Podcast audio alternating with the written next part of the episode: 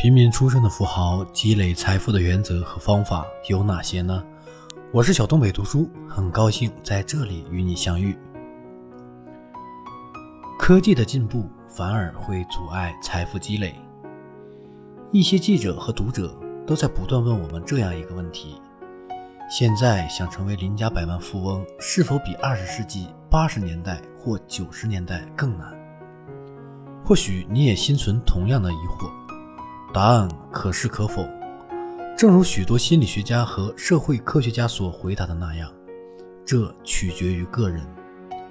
医疗和教育的支出降低了通过储蓄成为百万富翁的可能性，但自从《林家的百万富翁》首次出版以来，我们不断进行案例研究、访谈和调查研究，所有的结果都表明，经济独立和财务成功的基石。并没有改变，但是由于技术的影响，这一目标的实现的确变得更加困难。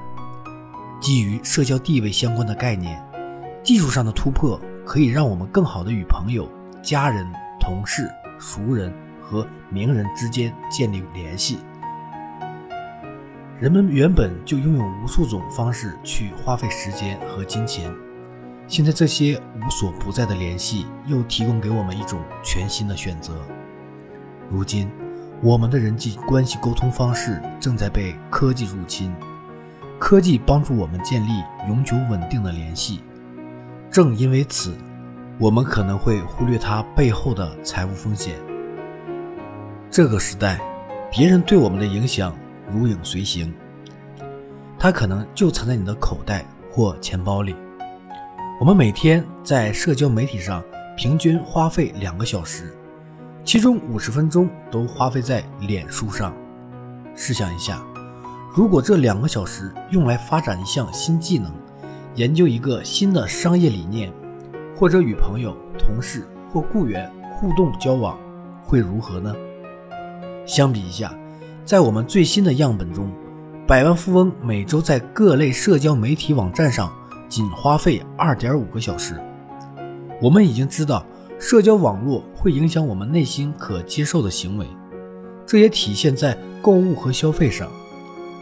朋友们购买的消费品、穿的衣服都会在心理上影响我们，使我们渴望消费。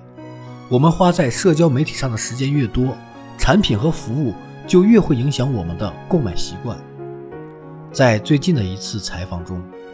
一位百万富翁跟我们说：“你可以在脸书上看到众生万象，你感觉所有人的生活都不可思议、妙不可言，但事实并非如此。”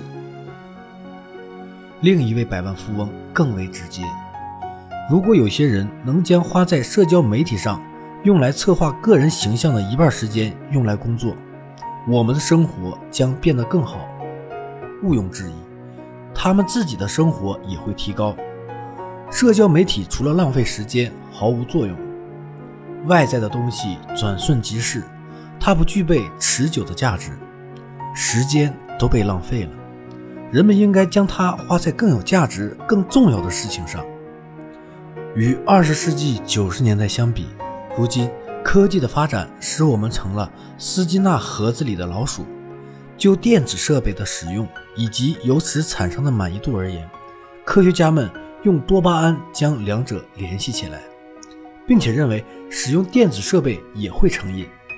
我们特别容易被身边人或社交媒体上看到的其他人的消费习惯所影响，因此，为了取得经济上的成功，我们必须用克制来缓和这种联系。本节的内容到这里就结束了，感谢你的收听，让我们在下一章中再见，拜拜。